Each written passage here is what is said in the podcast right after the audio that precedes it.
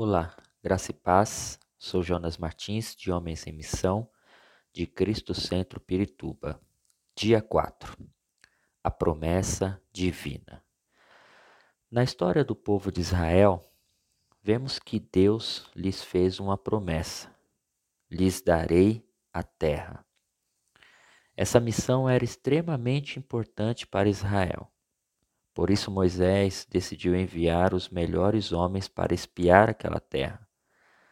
Mas dos dez homens, a maioria deles voltaram depois de quarenta dias e contaram uma história incorreta. Eles colocaram um mas humano antes de uma promessa divina.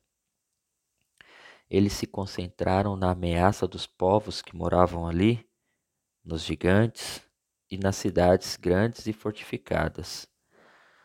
Quando você ouve o mas humano, você perde a capacidade de seguir uma direção de Deus, porque esse mas tira o seu foco da promessa e o leva às dificuldades e dúvidas que possam surgir.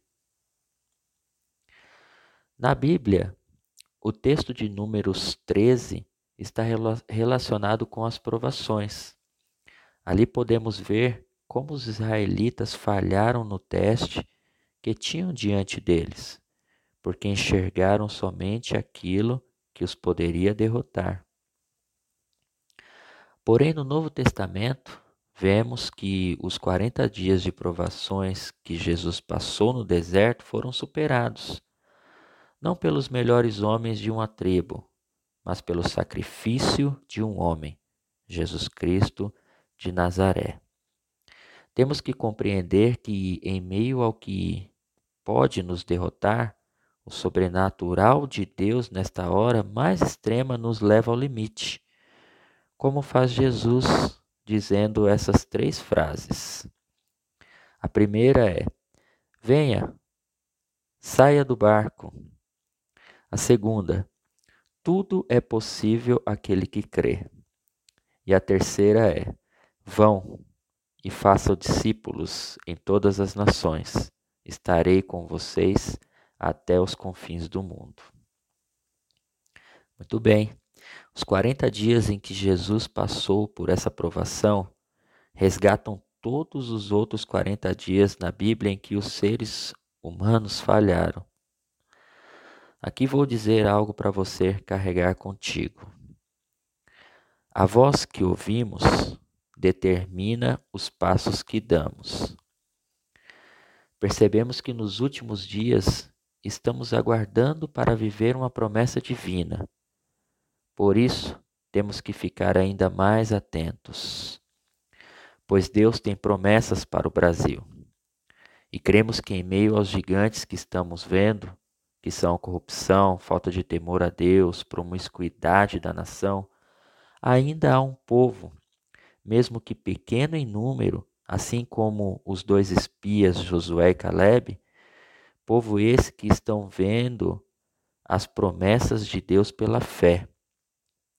E o povo de Deus é quem será o instrumento para isso ser concretizado nessa terra. Talvez você esteja vivendo hoje os seus 40 dias, passando por provações e não entendendo tudo o que está acontecendo. Mesmo tendo orado e jejuado tanto, mas quero encorajá-lo a ouvir a voz daquele que viveu isso, foi aprovado e abriu o caminho para que você siga em frente. Ouça a voz de Jesus dizendo em Mateus capítulo 28, versículo 18 e 20. Então Jesus aproximou-se deles e disse: Foi-me dada toda a autoridade nos céus e na terra.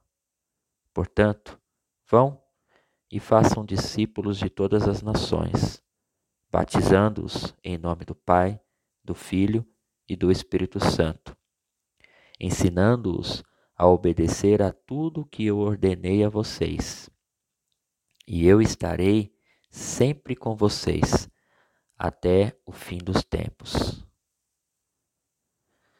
Se você entendeu essas mensagens devocionais essa semana, É hora de buscar ainda mais a Deus e fazer aquilo do qual foi designado a fazer. O que você acha de começarmos agora? Então, ore comigo assim.